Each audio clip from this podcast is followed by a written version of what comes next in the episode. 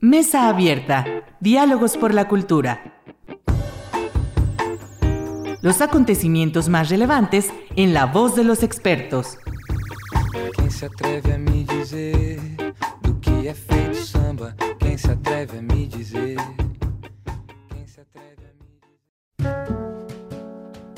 Tal? Muy buenas noches. Bienvenidos a su programa Mesa Abierta, Diálogos por la Cultura. Soy Irlanda Godina para Radio Universidad Autónoma de Aguascalientes.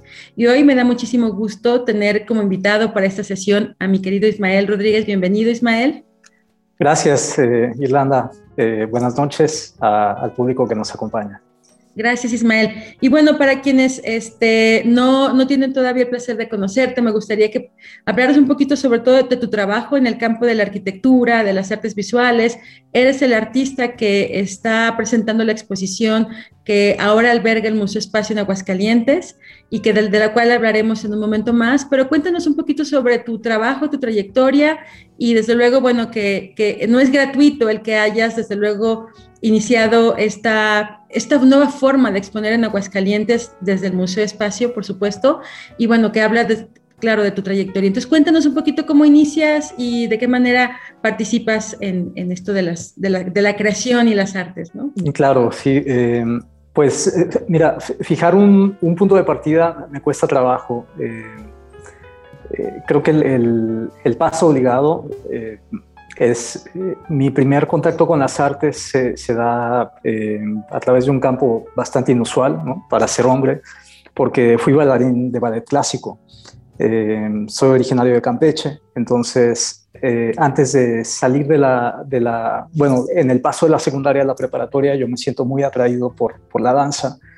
Eh, y me arrojo, ¿no? Por completo. Era, era aquello que estaba dentro de mis posibilidades. Eh, es bastante particular porque al ser uno de los, de los pocos varones en la academia, eh, tenía una beca del 100%, ¿no? Entonces eh, pude tener acceso a todas las clases que, que pude. la mitad de, de, de, mi día a día me la pasaba en la academia, entonces creo que eso me, me permitió acercarme mucho al, al entorno artístico. Eh, entender mi relación eh, desde el cuerpo para con el espacio y que, y que con el paso del tiempo yo me sintiera mmm, como muy cómodo ¿no? con, con, el reconocimiento de la arquitectura. Ahora, tengo que decir que para, este, estamos hablando del 98, 99, 2000, más o menos. Eh, no, no había una escuela de diseño en Campeche, no había una escuela de artes y el, el, el, el, Instituto Tecnológico de Campeche, que, que, ofertaba la carrera de arquitectura, me parecía demasiado limitada, ¿no? era un enfoque bastante técnico y fue eh, gracias a la recomendación de un profesor que tuve, eh, Javier Góngora Balán, que me, me, sugirió irme a Mérida, ¿no? a probar suerte con, en la Universidad Autónoma de Yucatán. Entonces, eh, ¿cómo llegué a Guadalajara? Esa es, esa es otra historia pero el, el, paso que se me fue eh, abriendo tenía que ver con una, una, profesión que se cargaba más hacia las humanidades que, que, a las ciencias exactas. Entonces, llegar a Guadalajara y, y empezar a estudiar arquitectura me, me, abrieron mucho la visión, porque no solamente tenía que ver con las representaciones técnicas, ¿no? que es algo que, que sí me fascina, pero eh, sobre todo el, el, tener un acercamiento eh, sensible hacia la estética, ¿no? a la eh, semiótica, la axiología, la filosofía, y que, y que fue una serie de, de, sucesos imprevistos los que me permitieron entrar de lleno al, al, al campo. ¿no? Eh, tuve estudios en performance, eh, estuve a punto de desertar la carrera de arquitectura para inscribirme al programa de filosofía, y bueno, mi vida ha sido un poco así, ¿no? Luego llegué al mundo de las artesanías en el 2008, 2008, 2009 hasta 2012 que estuve involucrado con el Instituto de la Artesanía y eh, yo reconozco abiertamente ¿no? que el, el, la práctica que a mí me terminó de, de, formar ¿no? serían las artes populares, ¿no? tantos maestros y maestras que he conocido y que el, el último paso yo pensaría ¿no? como un campo de experimentación sería el diseño, que es... Eh, digamos, el, el, lenguaje donde, donde más fluyo, ¿no? De hecho, es curioso porque eh, mucha gente ni me ve como arquitecto ni como diseñador y mucho menos artista. ¿no? Este, y, reclamar un, eh, un, título de artesano, bueno, en realidad necesito una vida entera, ¿no? Entonces, creo que he sido más un, em, una especie de, de híbrido, ¿no? Que, que, va cogiendo diferentes herramientas y que en la medida que el espacio lo permite, eh, me toca mutar. Así que muchas veces los proyectos en los que me involucro eh, pertenece más al campo del diseño de producto, otros más eh, al, diseño de, arquitectura, pero indiscutiblemente hay, un, hay una intención que, que va más allá del, del, objeto, que va más allá de solo el espacio, y eso eh, creo que sí lo puedo reconocer como una constante en mi práctica, que es la reflexión, que es la procesos de investigación bastante ¿cómo decirlo?, eh, bastante comprometidos con lo que está buscando. Y el, el, cómo llego a Aguascalientes se da en dos momentos muy distintos, porque el primero es en 2012. Yo todavía estaba al frente del Centro de Diseño e Innovación Artesanal de Jalisco y eh, recibo la invitación de Aida Rangel, cuando entonces era directora del Centro de Artes y Oficios. Así que eh, en, un, en un en una convocatoria muy inusual que abre la Universidad Autónoma de Aguascalientes por parte de la carrera de diseño industrial. Eh, hace esta colaboración con el Centro de Artes y Oficios y se hace un concurso de cerámica contemporánea. Entonces, ahí es donde existe eh, como ese primer encuentro. Estuve también encargado de una serie de, de talleres de formación para para talleres artesanales del Estado. ¿no? Llegué a impartir un par de, clases y, talleres en las instalaciones de la Universidad de las Artes, todavía en 2012. Y en 2018 eh, regreso por invitación de, Yolanda Hernández, la directora de Museo Espacio, tras haber eh, obtenido el premio a la comunicación y contribución cultural internacional en Beijing en el 2018, eh, dentro también de una incursión bastante inusual porque era la primera vez que México participaba dentro del programa de la Semana de Diseño de Beijing. Y eh, desarrollamos un pabellón, hablo en plural porque es un proyecto que hicimos en colectivo, No Design Design, eh, que eh, codirigimos Isaac Landeros, un, compañero arquitecto también, y yo, ¿no? junto con otros colegas chinos. Entonces, todo fue una serie de, rebotes, ¿no? digo, del 2012 al 2018, Aguascalientes entró en una, no sé, como a la quinta potencia, porque yo no me percaté en qué momento empezó a desarrollar una infraestructura como la que tienen. Y cuando regreso, ¿no? Y me doy cuenta de en qué se convirtió todo el complejo Meca, eh, pues yo estaba francamente maravillado, Así que eh, creo que si lo veo en retrospectiva, han sido eh, muchos territorios los que me han permitido terminar de, habitar un cuerpo, ¿no? de, construir una carrera que indistintamente ¿no? juega mucho con, con los lenguajes plásticos, ¿no? que, que, gusta de conversar, que gusta de, de conocer y sobre todo de conectar ¿no? con las personas que se lo permiten ¿no? y, y, reconocer esos, esos espacios que a no ser por, por las invitaciones o por la, la propia curiosidad que despiertan los proyectos, se, se van revelando poco a poco. Y fíjate que esto que mencionas me parece muy importante hablando de la curiosidad de los, que despiertan los proyectos en los que tú participas.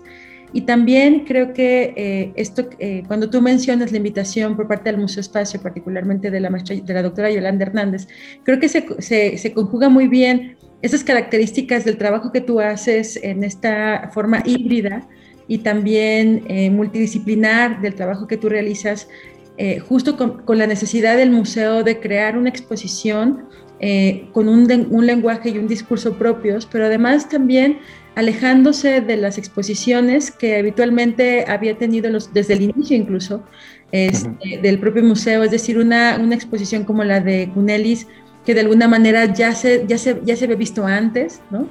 que si bien se hace para el museo espacio, el discurso ya venía, ya se, ya se, ya se estaba replicando, ¿no?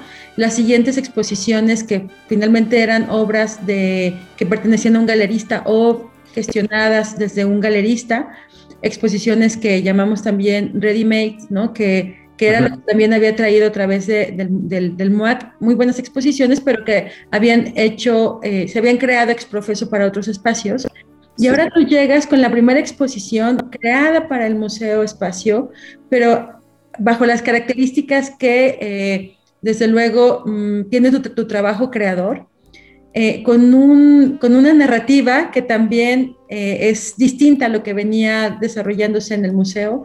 Y yo quiero preguntarte también, ¿cómo es que de alguna manera se, desde luego vemos estas coincidencias que se concretizan en la propia exposición, pero cómo, cómo abocar, desde luego, esta invitación a partir de la pertinencia y la fundamentación que debe de llevar una exposición, una exposición situada en su propio contexto, que yo recuerdo que tuvimos algunas conversaciones previas y tú tenías mucho, mucha inquietud también de, de poder vincular tus, eh, digamos que necesidades creativas con problemáticas sociales también de, del, del Estado y que además, por supuesto, desafortunadamente se replican en otros lugares. Entonces, la pregunta básicamente es, ¿Cómo es este proceso finalmente? ¿no? Porque no, se pareciera sencillo y sin embargo no lo es porque hay muchas expectativas también a partir de, ello. Claro, eh, eh, expectativas y también eh, reparos, diría, ¿no? Porque dentro del lenguaje institucional y, una, y, una, agencia independiente como la nuestra, ¿no? ahora este, invoco a, Bárbara Muñoz de Cote, que, que ya conoces bastante bien, eh, empezamos a, conversar, le, digo, eh, Bart, necesito que vayamos juntos a Aguascalientes, quiero que, conozcas el museo porque acabo de recibir este encargo y necesito desdoblar, ¿no? Eh, desde el primer día empiezo a, a ebullir prácticamente. Eh, fue un paso muy arriesgado de Yolanda, lo tengo que decir. Y yo en su momento se lo hice saber. Eh, para mí siempre fue un salto de fe, ¿no? Y, estoy profundamente agradecido de que nos haya brindado esta oportunidad, que haya creído en el proyecto, ¿no? Porque desde un principio quedó eh, eh, de manera expresa. Era la primera vez que se concebía una exposición de sitio específico. Entonces teníamos que leer todas las condiciones del, lugar, ya no solamente eh, de Aguascalientes, sino también como región y como país. Entonces, el, yo venir en calidad de, extraño, ¿no? También me permitía eh, reconocer, ¿no? Esa, eh, esas, esos pulsos. Que tiene el propio lugar y que, pues como fue en su momento que nos conocimos en, circunstancias bastante eh, casuales, ¿no? dentro del ISPA, eh, y que una vez que empezamos a entrar en la conversación, pues desde luego, ¿no? yo, yo tengo una eh, inquietud constante ¿no? por, por acercarme a los procesos pedagógicos, entonces pues, soy profesor desde los 23 años, eh, he tenido la oportunidad de, de, elaborar en diferentes este, instituciones, universidades, como profesor invitado en otros países. Entonces era la, la oportunidad de poner a prueba ¿no? todos estos eh, procesos aprendidos, las experiencias con las que voy cargando y extenderlas, ¿no? no de manera en la que yo tratase de, ¿cómo, cómo decirlo?, de instruir una forma de hacer las cosas, sino más bien de eh, dar pie a una conversación que se puede reestructurar en función de las personas que participan en ello. Eh, así que nunca vimos el proyecto como algo que, que necesitaba ser llenado. ¿no? Las salas, si bien eh, causan asombro por su magnitud, teníamos claro que, que sería un error pensar que teníamos que saturarlas que teníamos que producir grandes eh, estructuras o esculturas, que no es el caso, sino que también tenía que ser muy fiel a la, forma en la que he ido eh, trabajando ¿no? a lo largo de estos años. En, China, en Brasil, en Guatemala, en Ecuador mismo, eh, siempre ha habido una tónica y esa es llegar con una mochila, ¿no? leer ¿no? el, el entorno, involucrarme y a partir de ahí eh, entender cuáles serían los elementos más propicios para trabajar. Eh, desde luego que necesitamos alianzas y las encontramos. Entonces era eh, poco a poco ir construyendo, ¿no?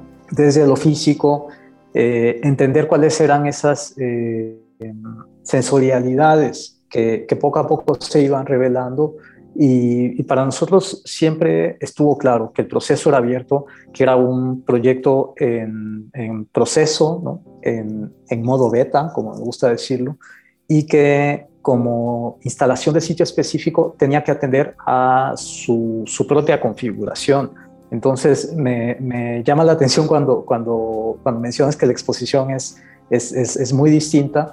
Eh, nosotros la vemos igual, ¿no? Eh, porque creo que por primera vez hay un reconocimiento del espacio y no, no, es el espacio que se tiene que acondicionar para recibir la obra, sino que la obra se va acomodando ¿no? de una manera muy respetuosa y que en todo momento, esto no, digo, este, sería eh, mucha, mucha confianza de mi parte decir que lo cumple, ¿no? porque también nosotros estamos experimentando dentro de esto que hacemos, pero eh, al menos lo intentamos, estamos eh, queriendo definir un sistema de trabajo en el que la forma en la que nosotros entendemos el arte eh, se ha ido desajustando poco a poco de esas convenciones del siglo XX, ¿no? en la que no es un objeto que, que hay que eh, cuidar, ¿no? de, que hay que sacralizar, sino más bien hay que entenderlo y valernos de los recursos con los que, que contamos, ¿no? pensando en una economía de medios y también siendo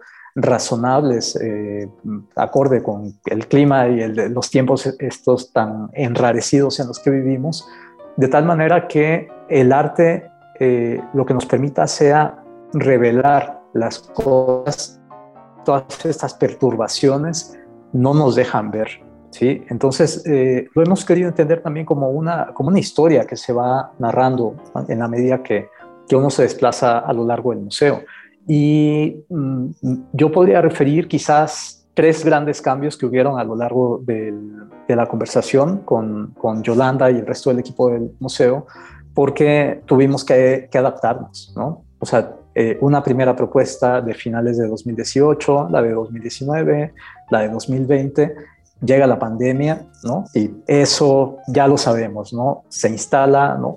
Cambia las reglas del juego y nos obliga a pensar de una forma en la que sí teníamos que eh, cuidar mucho pues nuestras personas, ¿no? Y, y, cuidar mucho el proyecto, porque todo se volvió tan frágil.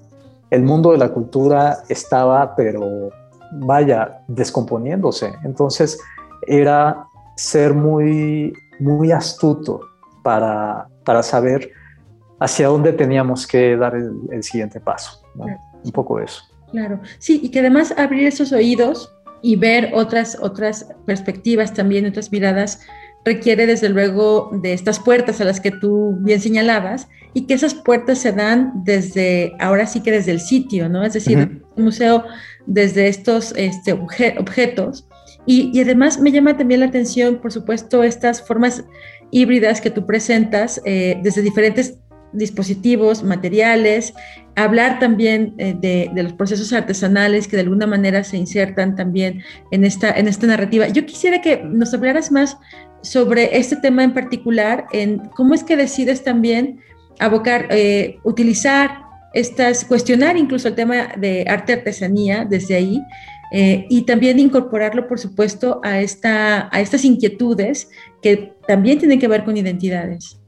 Eh, pues porque me, parecía, eh, me, parecía natural en realidad, ¿no? El, el, lenguaje de, de, las llamadas artes populares me es bastante próximo, ¿no? Y, y, hago la acotación porque creo que nos permite eh, imaginar, ¿no? O describir una serie de prácticas, pero personalmente yo no haría una distinción entre una y otra, ¿no? Es solamente, o sea, por, por simple referencia y que eh, por, la, por la cercanía que yo tengo con dos talleres, ¿no? uno de textil y otro de cerámica, con los maestros Pedro Romo y Ángel Santos, que han sido mis maestros de los últimos años, y alcahuetes también, lo tengo que decir, porque me han dejado hacer lo que he querido, ¿no? y han tenido eh, tanta generosidad que también se han atrevido a, a, extender sus prácticas y compartir sus saberes. ¿no? Eh, así que me parecía muy, muy sensato poder acudir de nueva cuenta al lugar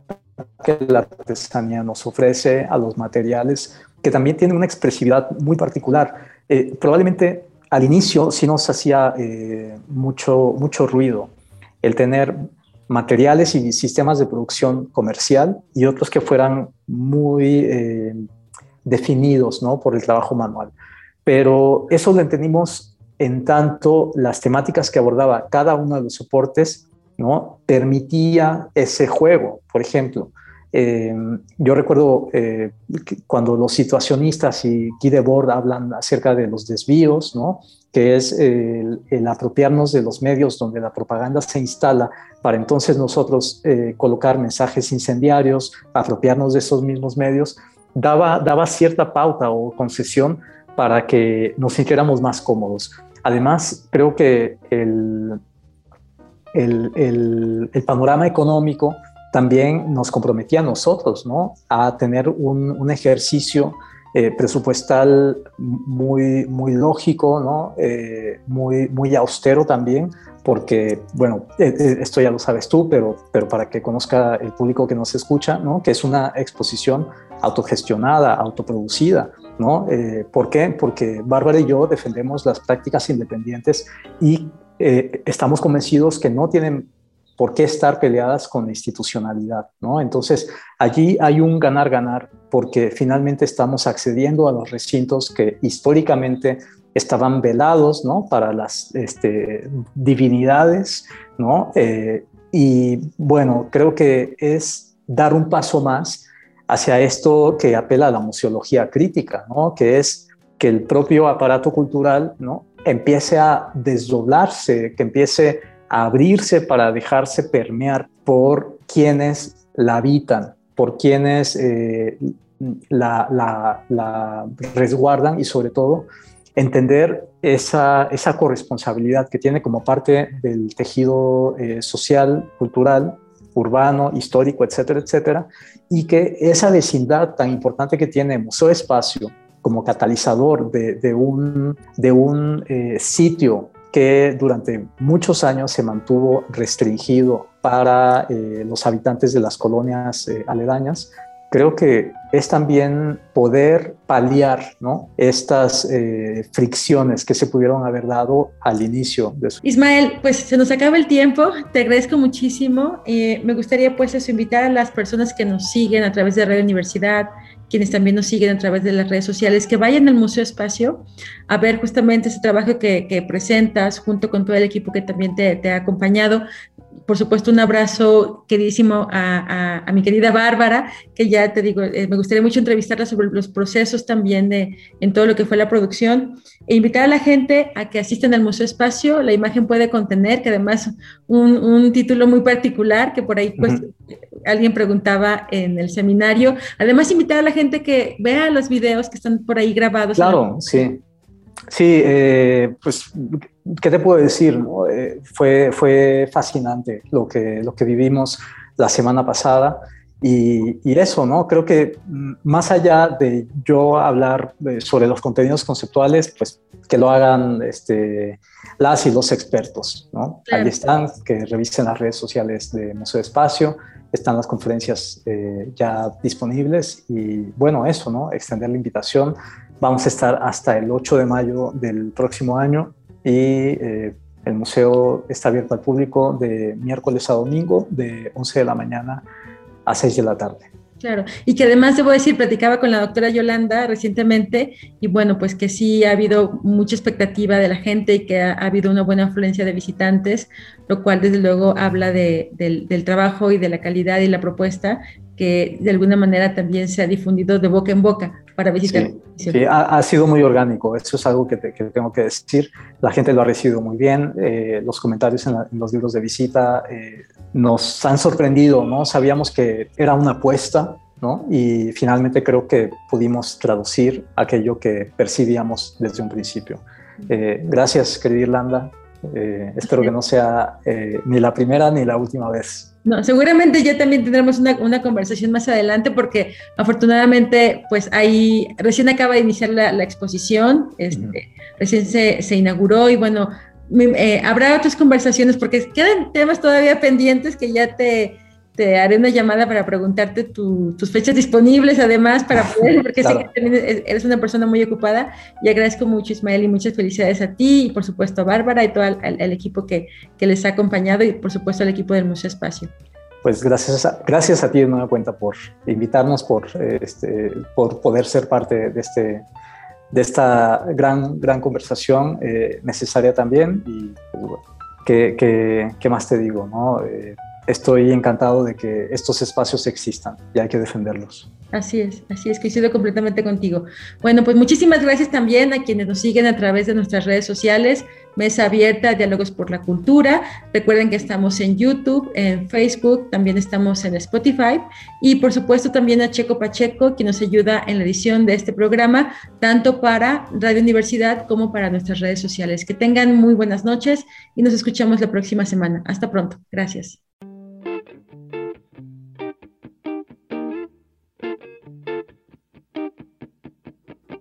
Mesa Abierta. Diálogos por la Cultura. Nos escuchamos en la próxima emisión.